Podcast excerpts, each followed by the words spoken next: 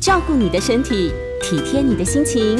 倾听你的生活难题，平衡你的身心灵。欢迎收听《全民安扣名医时间》。这里是九八新闻台，欢迎收听每周一到周五晚上八点钟播出的《全民安扣节目。我是台安医院心脏血管外科袁明启袁医师。那今天节目呢，同时在九八新闻台的 YouTube 频道啊直播。有相关的问题，当然每次我来就是心脏血管方面的疾病，所以任何的问题呢，欢迎大家在半点之后来 call in。那我们的 call in 专线是零二八三六九三三九八。今天这道讨论的题目，当然一开始就是封路跑，千万不要触到，请听心脏与血管如何带你到达这终点。你知道吗？呃，当然今天是二十九号了嘛，对。快过年了，所以非常感谢啊六九八的同仁们能邀请我来这个地方，因为啊快要结束了，二零二一终于要结束，好痛苦的一年呐。这一年中间，我的薪水也变少了，病人也没有了，然后很多很多事情因为这个疫情啊弄得非常非常的凄惨，所以呢，嗯，好不容易他终于要 say goodbye，我觉得非常开心，所以今年的圣诞节特别有感。那这几天就在等待要跨年了。那今天刚好有这机会来这边跟大家说一声啊，新年快乐！那希望我们在二零二二年哈哈能够快快乐乐的相处在一起。我相信以后再写那个那个明年再写那个日期是很好写，一一一很快啊，不用再画来画去这样子，非常开心。那今天来这边的时候，大家也看到我全副武装，连水都准备好了，就是要告诉你，医师也会生病。我这两天呢，十天前了，真的十天前，就是刚忽热，呃，二十几度，然后突然间又变成十几度，那那一段时间，我认为说没问题，我身体很健朗，所以那就稍微大意了一下子，哎呦，一不小心感冒了。你知道现在在医院里面，你稍微感冒的话，你会被吓死，所有人会被你吓死。大家躲你躲得很远呐，然后一天到晚测人要发烧，我说我没有，你有没有酸痛？没有，什么都没有，真的就是感冒，就是忽冷忽热，被子没有盖盖好。我们在身体没有盖好的时候，身体上里头有一些呃内部本来躲在那边的一些呃细菌也好啦，病毒也好，多半是病毒哦，它会从体内激发出来，激发出来的时候，你身体一不小心的时候，你就会感冒。那这种情形常常见在什么地方？就是太过劳累了。那冬天太冷的时候，你没有盖好被子；那么夏天呃，在下雨后，你淋湿了头发啊，等等等等，这些时候你一一冷，身体就会激发出一些事情来，那你身体一不小心就感冒。感冒之后呢，我就知道，那先是流鼻水，那到现在更凄惨的，我跟各位报告，真的很凄惨，就是咳嗽。哦，我的天哪，那个咳啊，咳不出来，整个肺要咳出来那种感觉，非常非常痛苦。然后抗毒两天之后，声音就不见了，那你还得看病，所以当医师很辛苦啊。病人来之后，啊，你还好吗？呃呃，我们尽量。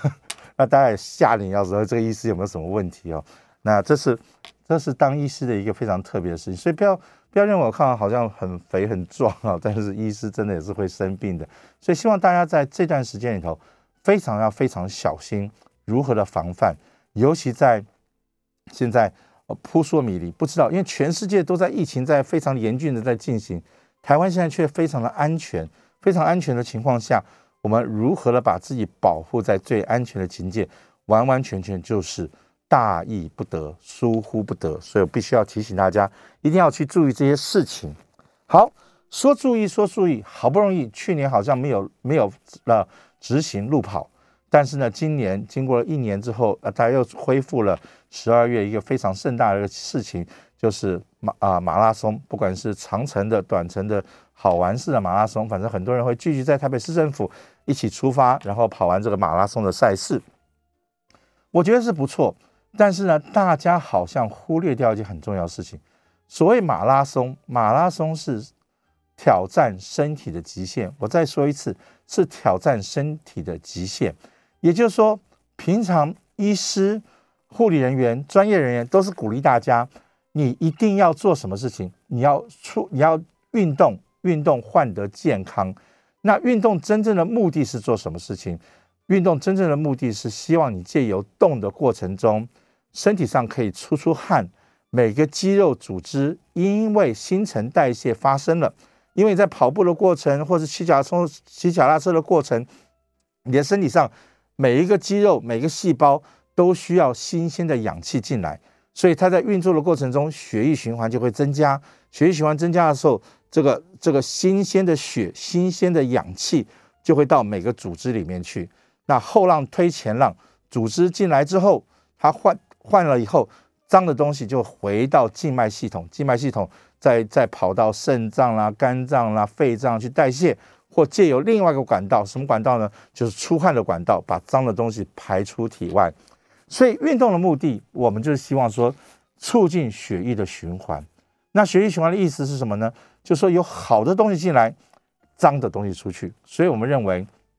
什么是好的运动？就是运动三三三，也就是说一个礼拜可能建议要三次，那每一次要持续到三十分钟以上。那三十分钟之后呢？我们希望心跳从平常的六七十、七八十的心跳，每分钟六七十、七八十的心跳，能够促进到大概一百三十左右，所以这样就变得很好记，三三三。好，那后来现在又有人讲说要要五一每一天每个礼拜要五次。那五每一次要持续多久？这，所以那些数字是没关系，它的用意是什么？大家一定要听清楚。用意就是说，你要频繁的训练自己，你要频繁的去去准备好自己，你要频繁的去去让自己的身体能够处在一个适合跑步、适合运动的情境下，这样子的话，身体才会健康。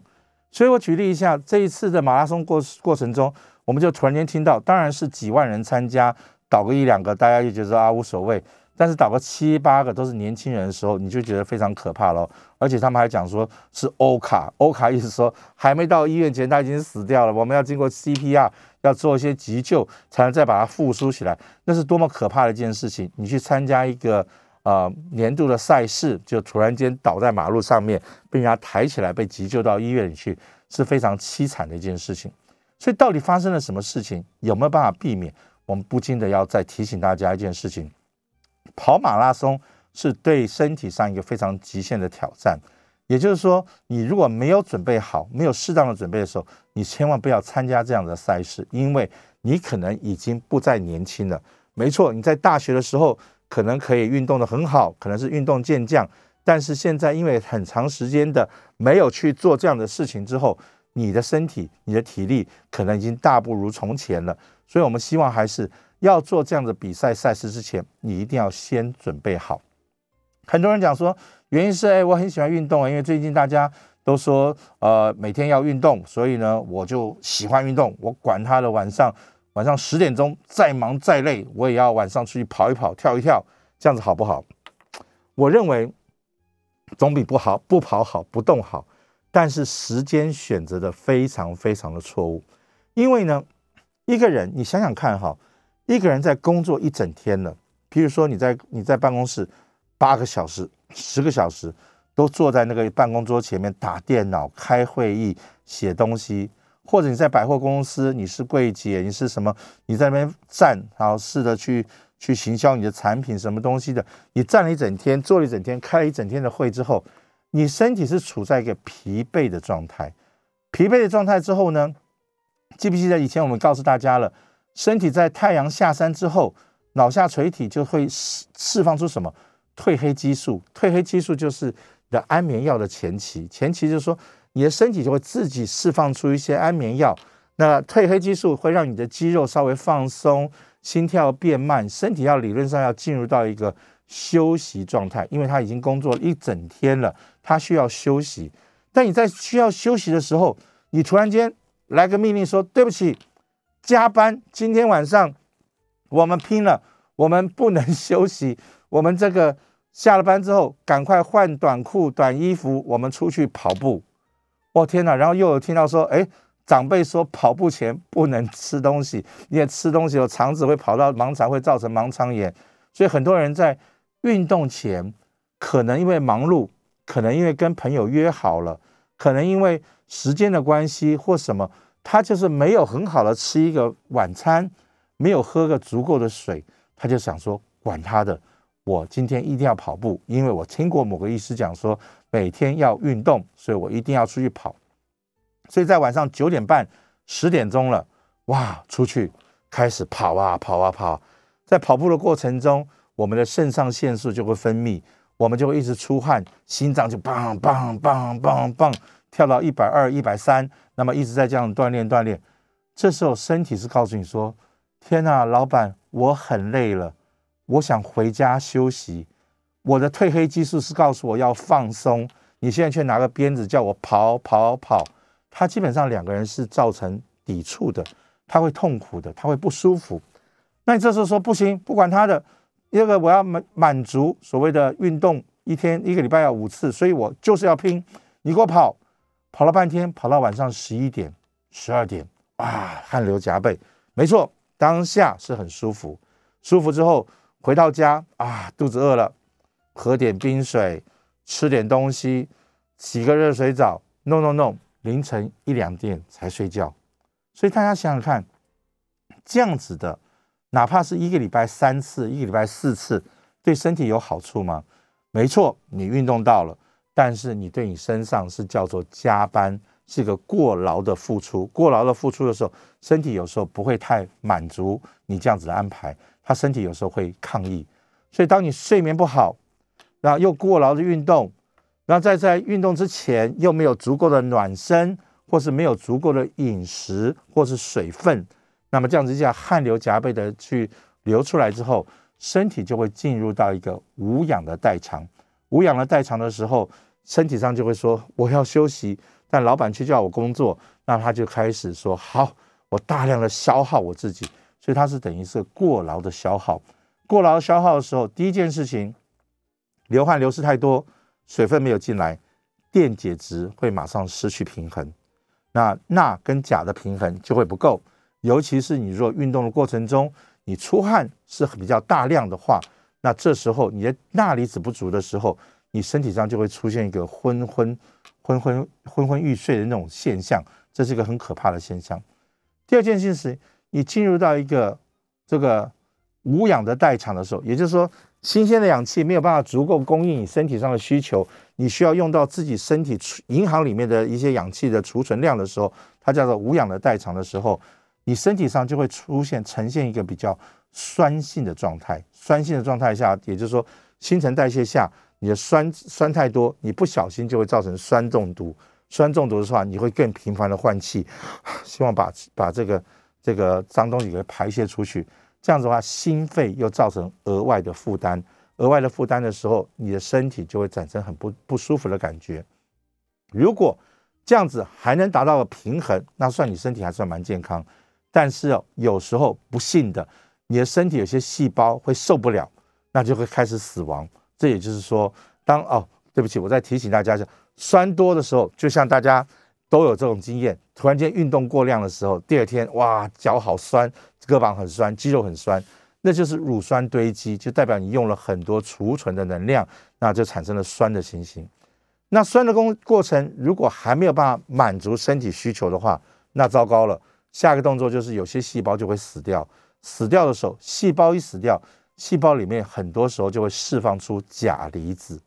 钾离子平常在身体的血液里面大概四点零、四点五左右，那当一旦过量的时候，到六到七的时候，它就突然间会造成啊肾脏的衰竭、心脏的衰竭，尤其会造成心脏突然间的麻痹，因为钾离子过高。我们心脏外科在做心脏手术的时候，要让心脏停下来，就是要打一些高钾的心脏麻痹剂，就是让心脏能够平静下来。所以。不要单纯的只是想说，哎，我只在运动，哎，我在对身体很健康，哎，no，你如果是一个很不健康式的运动的时候，你这时候不但没有对身体有很好的帮忙，你反而造成身体上很大的一个伤害。所以我快速的跟大家提醒了一下，是这整个运动的过程，我们身体是需要什么东西？我们先稍微休息一下子，那啊广告过后，我再来跟大家分析一下，说这样子过程中，身体到底想告诉你什么事情？好，我们先休息一下。欢迎回到九八新闻台全民 on call 节目，我是台安医院心脏血管外科袁明奇袁医师。那么今天的节目呢，同步在九八新闻台的 YouTube 直播，所以欢迎大家也可以点进来看一看。那我们在刚才休息之前，我们讲了一首风路跑，那你要好好去呵护你的心脏，因为什么呢？心脏跟血管是真正在运动过程中，它需要去提供养分的东西。因为在运路跑的过程中，每个手也在动，头也在摆，脚也在动，那血有下去，血也要回来，这整个东西都是在训练你的心脏血管。所以你的心脏血管如果是处在一个不好的状态，我们建议你是真的这一次的运动就暂时放弃。那有些人呢，甚至有些中老年人，你本身已经在吃心脏血管用药的时候，心脏血管用药最讨厌的地方是什么东西？它是用甲甲型乙阻断剂、乙型阻断剂、钙离子阻断剂，把这个心脏把它麻痹掉，让它不要跳得太快，让它血管能够放松。他已经用一些药物来制衡你的心脏，不要过过度的反应，血管尽量放松。所以他在过度过度的这保护下的时候，你这时候又拿个鞭子说：“我管你的，你给我跑，你给我冲，你跑不快，加油，加油，加油。”那这时候就会造成很大的一个伤害，因为你吃的药是叫他放慢，你又拿鞭子说：“给我跑，给我跑，给我跑。”所以，如果你是在吃一些心脏血管用药的人，那这类人，我们建议慢跑、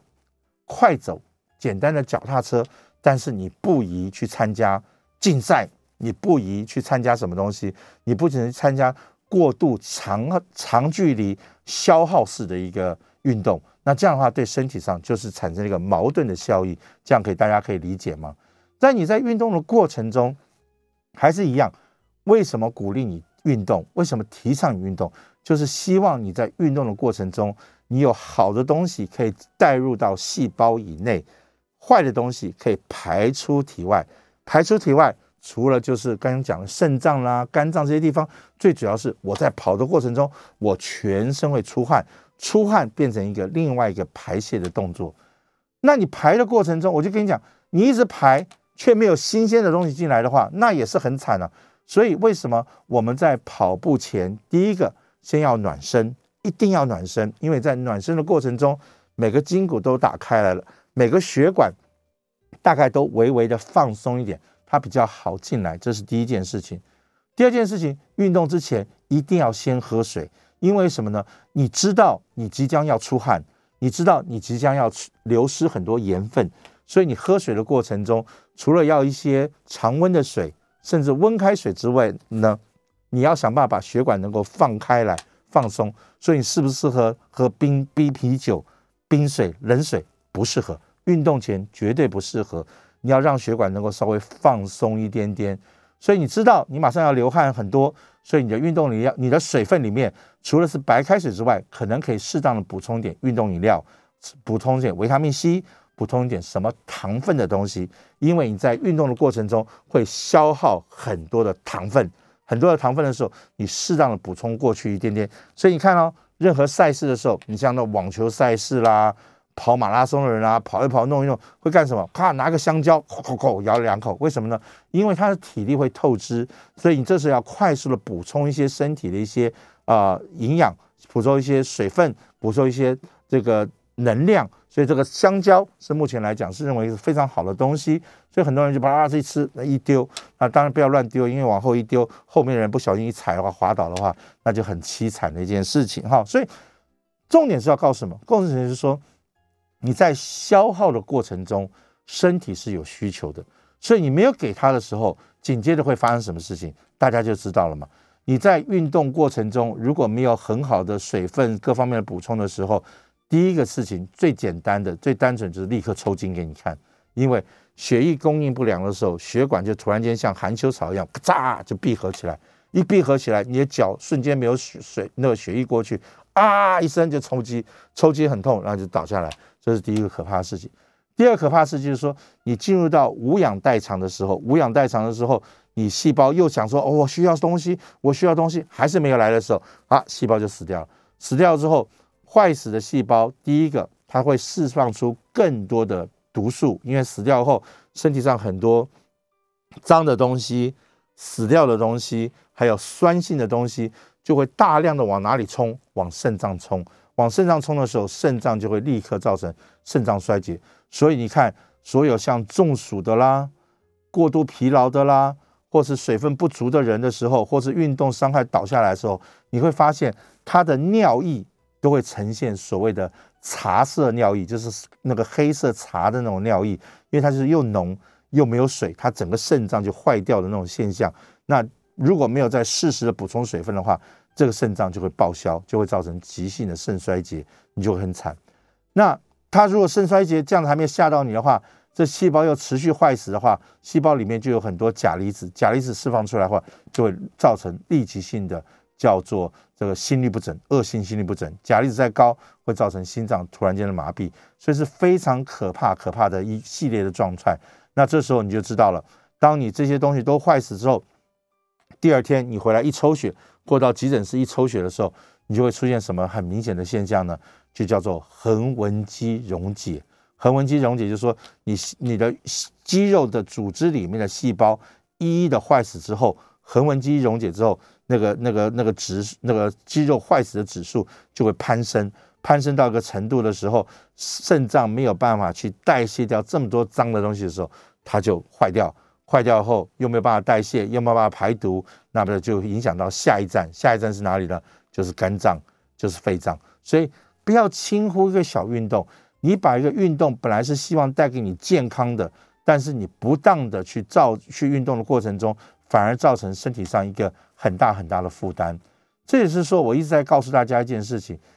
身体的需求你一定要去倾听，倾听身体的需求。这也是最近我常常跟大家提醒，我们台湾有很特别的一个现象，就大家很喜欢吃健康食品，健康食品叫做健康补充品。健康补充，也就是说，你身体不足的时候，我尽量补充给你。但是现在，因为台湾因为广告盛行的很厉害，很多人现在已经变成呃健康替代品。也就是说，我不吃不喝，我一天到晚吞很多药。我那天就有个病人哈，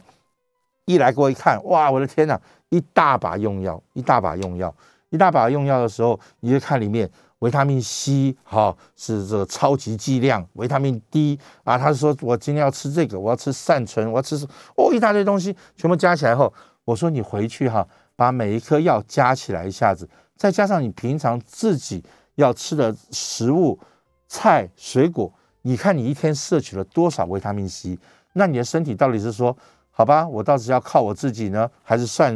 靠人家补充来的算了？身体还是需要工作的。就像我最近，我呢是个非常铁齿的人，虽然有感冒，我坚持不吃药，因为我觉得我可以靠我自己。啊，很多人就说要靠吃药，那很多人也说啊不行不行。其实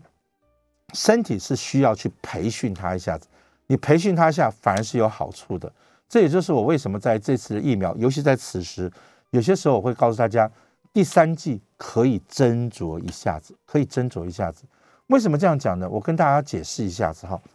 疫苗最主要的目的是打进去后，让你知道说这个人是坏蛋。我们现在认为新冠肺炎的病毒，我们一开始是不认识它的。不认识它的时候，这时候我建议你打一点点疫苗进去，因为我就可以跟你讲说，哎，这个是坏蛋。那打第一剂之后，我知道了。那第二剂再补充上来的时候，哦，他真的是坏蛋，我还跟他打了一架，所以我有记忆在身体上了。所以现在所有的文献都告诉你说，你只要打满两剂，你身体上虽然可能没有办法达到八十九十 percent 的保护力、抵抗力，但是呢，你的记忆里面总是有二三十存在那个地方。也就是说，你身体是告诉你说，我知道你是个不好的东西，你敢再来，我就跟你拼了。但是我们现在呢，发现台湾目前没有疫情，中央疫情指挥告诉我们没有疫情，没有疫情的时候。你需不需要永远把自己处在一个百分之八十九十那个战备力，永远在那边，呃呃，我我我跟你拼了，拼了啊！敌人在哪？啊，不知道，没有来。啊，管管他，我跟你拼了。我认为是不需要。所以呢，在这个时候，应该是身体上已经有一些基本的防护力之后，再来，这时候就是锻炼身体的时候。你把自己身体维持得很好，因为最后抗衡病毒的还是你的身体，不是药。你平常希望你得个小感冒，因为你可以激发出自己的抗体，而不是每一次就一直一直吃药，一直吃药，让身体都不要去工作了。反正我就靠外人来保护我，这个对也不对。但是在我的理念上是说，你还是要让身体做一点点工作，否则你完全是赖在那边靠药物、靠健康食品、靠什么东西，这不是一个很健康的情形。所以我还是鼓励大家，在在秋冬，尤其在这个变化很多的时候，现在又好多疫苗要打的时候，你要先思考一下子，你身体想要的是什么？你现在有没有把有没有不小心把自己陷于在陷入了一个免疫风暴的危机？因为打太多疫苗，激发出太多太多体内的战争，这些都是一些小问题。好，我们休息一下子，待会儿呢，我们就是来接 call in。我希望大家有问题赶快来打电话来进来，我们来问一问，来交换一下意见。我们 call in 电话是零二八三六九三三九八。我们休息一下，欢迎回到欢迎回到九八新闻台全民 on call 节目，我是台安医院心脏血管外科袁明启袁医师。那我们现在来接听听众的 call in 电话，我们电话是零二。八三六九三三九八，你也可以在 YouTube 上面留一些言，那这样我也可以看到，我也可以适适啊适当时间回你。我们先来接林先生，林先生电话，林先生你好。呃，袁医师还有我们酒吧现在目前的工作人员哦，我先跟大家拜个早年呐，新年快乐哦，然后大家身身体都真的要顾好哦。然后我想请教的是，袁医师是这个心脏外科的专家嘛？我相信这个。呃，洗肾患者的瘘管也是这个心脏外科医师主要的业务之一啦，哦。然后我想请教的问题是说，我有听说我们这个洗肾的患者都需要把这个瘘管给让它长好，可是有的时候长得太好，它的血流量太大，反而会造成心脏的负担。请问这个是因为它呃血管打出来之后又马上逆流回心脏所造成的问题吗？以上是我的疑惑，为什么血管？洗肾的病人，这个瘘管反而长太好，负担会变大。以上请教，我在线上收听，谢谢袁律师。哦，这是非常专业的问题，非常非常好哈。其实啊，动静脉瘘管是一个非常微妙的一个东西，因为理论上我们的动脉跟静脉是井水不犯河水的，一个是南下高速公路，一个是北上高速公路。两个人是你走你的路，我走我的路，两个不能相关在一起。为什么这样讲呢？因为动脉系统是把一个非常含氧的，那已经处就是有含氧，然后压力很大，所以你可以大家可以想想看，我们的血压一般来讲，我们认为一百一、一百二十的压力冲出心脏，对不对？正常的血压不是希望在维持在一百二十左右吗？舒张压在七八十左右吗？也就是说，冲出的力道应该是一百二十左右毫米汞柱哦。好，那我们静脉回到心脏的压力，大家猜猜看多少？只有它的六分之一哦，大概只有二十毫米汞柱左右。所以冲出去很大量，然后呢，经过大血管、小血管、微血管，到最后吸收利用之后。回到静脉的时候，它就慢慢迂迂回的回到心脏。那这时候它压力已经从一百多的压力降到二十多的压力，所以它是这样子一个循环的过程中。所以也就是说，回到心脏的压力，我们最多只希望大概二十毫米汞柱的压力就够了。那么二十的压力进到右心房，进到右心室，进到肺肺脏里面去做气体的交换。所以肺脏告诉你说。不要给我来太多，不要给我来太多，我处理不了二三十毫米汞柱的压力就好了。那这时候，糟糕，我做了个动静脉瘘管，为什么呢？因为我在洗肾的过程中，我必须要有一个足够的压力，把血抽出来到机器里面去，去进行新陈代谢，去进行过滤，然后把干净的血再还给你。那这时候，如果它的压力不是很够的话，这个动作是没有办法完成的，所以我们后来就想说，好吧，那我还是把动脉跟静脉给它接在一起，接在一起之后，把这个静脉养成一条像假的一个高速公路一样，那这时候哦，动静脉瘘管就变成一个相通的东西，那这条静脉呢，就慢慢的哦，压力很大，我就可以把血抽出来，清洗过后之后再还回去，这就是洗肾病人所谓的动静脉瘘管最主要的关系。那他如果真的血管不是很健康的话，我们甚至还会帮他做个人工血管，让他达到这个目的。也就是说，动脉的血抽出来，啊，转一圈，然后再回到静脉里面去。这就是洗肾病人必须要经历的一件事情。但是没有错，我可以洗肾了，但是同一个时间，我回到心脏的压力就无形的增加很多，那这时候就是一个很大很大的负担啊。所以我们都讲说，洗肾的病人，你如果要做动静脉瘘管的话，尽量坐在远端，离开心脏远一点的地方。所以动静脉瘘管的选择，第一个大概都坐在前臂这个地方，手的前臂这个地方，然后慢慢的才往这上面去移动过去。所以我们认为，在前臂做好之后。它在回流的过程中没有错，这一段压力很快，但是慢慢的它又回到正常的系统后，又被缓和、缓和、缓和，回到心脏的压力就会慢慢减缓一点点。所以，如果你动静脉瘘管突然间变得太大，流速太高的时候，你回到心脏的压力过大，过大的压力的时候，再到肺脏的时候，肺动脉就会高压，肺动脉高压的时候，肺脏就会纤维化，纤维化之后，你就没有办法很好的做气体的交换。那没有错，肾脏保护住了，但肺脏就坏掉了。所以我们在洗肾瘘管的照顾上面是个非常非常大的学问。我们又希望能够维持你的一个正常的运作，但是同一个时间，我们又希望能够保持进到肺脏、回到心脏的压力不要过大，不要造成心脏的负负荷。这就是我们为什么说，呃，动静脉瘘管是很大的一个学问。所以心脏血管是一个。很有趣的科啊！大家想，其实我们在大医师啊，在我年轻一点的时候，最想做的还是心脏手术，因为心脏血管外科最重要的事情是心脏嘛，哈，那心脏嘣嘣嘣，心脏停下来，一一大组人哈，我们去去医院查房的时候都觉得很开心，很有很有威风这样子哈。但是我常讲，心脏就是那部汽车，那你血管也要顾得很好，所以这个车子很好，马路也要很好，所以心脏血管。在台湾一直属于一个同一个系列，所以我们叫心脏血管科。心脏血管科里面，我们心脏血管外科就包括了心脏跟血管。但事实上，在国际跟很多地方，心脏外科跟血管外科已经分开来了。所以有些人只做心脏外科，有些人只做血管外科。所以这也是为什么有些人有时候会觉得很很很迷糊，我到底要看哪一科，也不知道要怎么样。所以在医学中心，在大医院可能把科分得很细。但像我们台湾医院这种比较小一点的医院的时候，比较综合性的医院的时候，其实坦白来讲，我们都知道每个细节，每个细节的话，你清楚了，那么你自然就会做个比较专业的评估。那真的我做不到的，或者我不能做的，我就知道说好，没问题。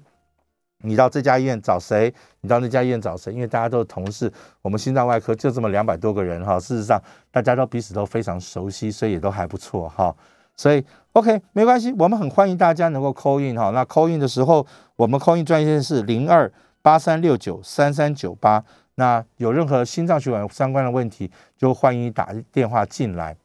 我们今天最主要还是要提醒大家，冬天心脏是非常脆弱的一个一个器官，因为他在这段时间，就像我讲，我自己都会受不了。我我自己以为是医师，也觉得会受不了。为什么会受不了呢？因为一回冷，一回热，一回要熬夜，一回要加班。我上个礼拜为什么会会生病？为什么感冒？就是接了太多了。因为我我这一年来呢，呃，我因为做医师做了很久，后来我我突然间被上帝感召，所以我成为一个非常好的基督徒。那他们就说啊，医师你要常常去分享一下子你的这个为什么会变成基督徒。所以我在过去一段时间，我做了很多这个啊见证。我就常讲，我在准备心血管疾病的议题是非常简单，对吧？看一看，弄一弄，就可以做出很多很多的这个这个 PowerPoint 啦，或教学的档案，就很容易去介绍这些事情。但是突然间要跨领域，要准备去做一些其他，尤其要去查圣经啊，要引经据典哦。每天晚上熬夜，然后每天晚上睡不着，我的脑海里头就是圣经啊，上帝啊，你要我讲什么东西，就弄得很紧张。很紧张的时候，又怕出错，又练习，又什么，把自己绷得很紧。这时候突然间忽冷又忽热，一下子，哈，当一切结束的那天，我以为放轻松了，结果没想到啊，开始咳嗽感冒。所以大家把自己平常都要预备好。OK，我们再来接黄先生的电话。黄先生你好，哎，医生你好，是医生，我可以请请请您简单简单叙述一下。如果说我们一般人有心血管堵塞，有容易造成心肌梗塞的情形，如果我们去医院做检查，医师都是怎么做评估判断的？现在目前对，我是，我跟你讲哈，啊，你的心脏血管如果有症状的时候，它最典型的症状呢，就是心绞痛。好，你就想一件事情嘛，我今天血管是要非常畅通的，我要四条高速公路把这个血液送到身体的每个器官去。所以，当这个运输量不足的时候，身体上第一个表现的就是供应不良，供应不良。所以，如果是供应到心脏的血管，他血突然间过不去，他该走这条冠状动脉过不去的时候，血管一下憋起来的时候，哦，他就会觉得很不舒服。这时候，他就会产生叫心绞痛。如果是脑部的时候不够的时候，它就会造成脑中风。如果去脚那边不足的时候，它就要叫做脚的周边血管阻塞，也俗称为脚中风。所以，当你在运动、激动、不舒服的情况下，突然间有紧绷，突然间有疼痛的情形，你这时候又有高血压、糖尿病、高血脂、抽烟、压力大，你都要怀疑血管有可能有堵住了。那这时候来到医院，把这些症状详细的跟医师分析一下之后。我们针对你的危险性、可能性，我们就会安排一些系列的检查，先从低侵袭性的检查，再进入到什么导管摄影那些东西，这样对自己是比较保护的。所以你的形容对我们来讲非常非常重要，把一些记录写清楚。好，我们继续休息一下子，然后待会儿再接听大家的 call in。欢迎回到九八新闻台全民 call 节目。我是台安医院心脏血管外科袁明奇袁医师，我们继续接听听众的 call in 电话，我们 call in 电话是零二八三六九三三九八。我们先来接陈太的电话，陈太太你好，那个林医师你好，我请教一下，我有我已经快七十快七十五岁了啦，啊那个我以前有有医经过医生讲说，嗯嗯，就是呃我我年轻的时候是那个呃那个。瓣膜的问题啦，然后年纪越来越大，然后曾经有有那个吃了一点呃吃了两两三年的心脏的药，嗯，就是差不多五十几岁的时候吃了两三年的药，那心脏科。那因为吃了以后，和身体感觉很冷，后来我就不想吃了，然后就去改吃中药，然后我最近呢，最近这两三年，我的我的腿啊，那个小腿。就是到下午的时候都肿胀的不得了，那不知道要怎么样去把它消除。然后我的心脏有时候会紧紧的、闷闷的。呃，因那因为我就是夏天，就是我那个时候吃了两三年的那个心脏的药的时候，我夏天也是很冷啊。所以因为我我是老人嘛，我就很怕冷，所以我就不想吃了，我吃了中药。然 后我现在是要请教林医师说。嗯，第一个就是我的脚，就是到就是中午开始以后，一直一直到晚上，就是腿小腿都肿胀的，然后不知道要怎么做。然后第二个问题就是我的心脏常常会有，嗯，就是紧紧的，然后有时候会就是说不上来的闷。陈太，我大概知道你的问题在哪里啊？其实我跟你先报告一下子哈，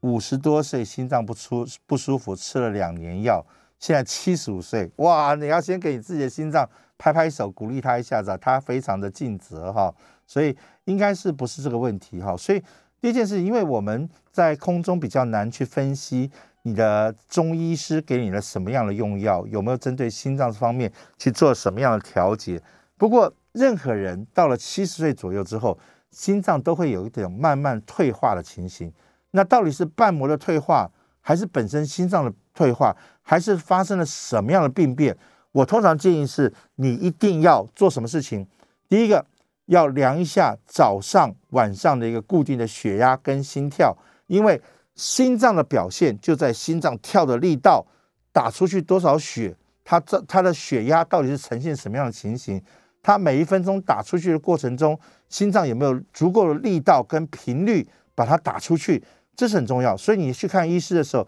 一定要把一个血压的记录，大概要五天到一个礼拜左右的记录，详实的带给医医师去看。然后你最好能够问一下你的中医师，他的中医师的药物里面的成分有哪些成分，怎么样帮助心脏的跳动，那就是这样的事情。那第三个，我们常告诉大家，心脏有心脏血管的问题、心脏构造的问题，还有心脏电平系统的问题，这些东西都是独立的问题，也是可能在合在一起的问题。所以，到底是哪一个系统出了问题，我们必须要知道之后，我们才能够回答你这样的事情。那今天少一点，刚才也提醒过了，心脏是心脏，血管是马路，所以心脏好了，马路也要很通。所以你刚刚讲的脚有点肿，那到底是静脉曲张的肿，还是真的是血下不去的那种周边血管堵塞疾病，也叫做俗称的脚中风？这东西我们要做个简单的区别。所以我还是建议，嗯，如果陈太太如果可以的话，收集一些资料，把一些东西整合起来，就近找个心脏科的医师，或是我们心脏血管外科的医师，那跟他去分析一下子，让他听一看专业人员怎么样去建议。其实我们都在这边守护着你们哈，包括我们的节目，都是希望把一些知识告诉你，你有个方向，然后你不要去浪费时间，就可以找到你的问题。希望也对你有帮忙。我们再来接位陈小姐的电话。陈小姐，你好。哎，你好，袁医师。是，请问一下，那个主动脉主动脉变宽啊，是表示是说有主动脉的瘤吗？那这个会影响血压的变化，会不会？那呃，宽到什么程度，我们需要治疗？OK，主动脉就是主动脉瓣，噗，心脏打出去后冲到的那条血管叫做主动脉。那主动脉通常是两公分到三公分左右，所以一旦超过了三公分到四公分的时候，我们就要非常警觉了。它为什么莫名其妙那边宽起来？那再紧接着我们就要问自己喽：那变宽，它变宽的速度有多快？所以一原则上，我们每一年要追踪一次，它有没有在一年内扩宽到一公分以上？那我们设的警戒线是六公分。但事实上，五多分左右的时候，我们就要小心了，因为随时压力太大的时候，它会承重不了压力的时候，它会破掉，它会形成动脉瘤。多半来讲，主动脉会扩大，多半跟心脏的主动脉瓣膜有点关系，因为瓣膜没有办法很有效的把它打开的过程中，血要有很大的压力才能把血送出心脏。一送出心脏之后，就好像大家在推那个门，推那个门。嘣一下推开的时候，那力道会瞬间释放出去，那那个血管就会哦就膨胀起来，嘣就膨胀起来。所以有些时候主动脉就很容易产生所谓的主动脉病变。一病变，我们认为变宽了，我们就称它为主动脉瘤，那就是这样子的情形。那主动脉瘤的时候，基本上它还是非常完整的一个结构，只是它变得圆圆胖胖的，血管的弹性比较差一点点。所以这时候你把血压控制好，身体控制好。一切都是 OK 的，但是呢，如果说你再没有控制好的话，一不小心它的内膜破掉的时候，就会造成主动脉的撕裂，这时候就叫做主动脉这个这个叫主动脉剥离的这个现象。所以主动脉瘤跟主动脉剥离又是有相关性。那不管怎么讲，你就要想办法了解一下到底发生了什么样的事情，希望能够帮助你解决你的问题。但只要有主动脉这个。呃，变宽的情形，就第一个要找原因，所以我还是建议找你的心脏科医师或我们心脏血管外科的医师，我们帮你看一看，然后看一下有什么特别的问题。好，今天已经岁末了，三二十九号，马上要三十号了，二零二一年就要说再见了。我非常高兴，今天还是有这个机会能够来到这个地方跟大家见面，跟大家说一声新年快乐。我很期待明年还有机会来这边跟大家聊一聊，因为人生就是不停的学习。不停的接受各种各样的挑战，那包括今年，我觉得最骄傲的一件事情就是，我本来都是坐在这边面对一个录音室，可以大家在空中讲话。但今年呢，我不但有接接受这样挑战，我还开始参加 YouTube，还可以跟大家哈拉哈拉一下子。来这边的时候还要缩一下肚子啊，或者别人看起来太胖也不好意思。所以我觉得今年学到非常多，我非常感谢大家。那希望大家在明年一样有个新的未来，好的未来。愉快的二零二二年，祝福大家身体健康，万事如意，新年快乐！我们明年见喽，拜拜。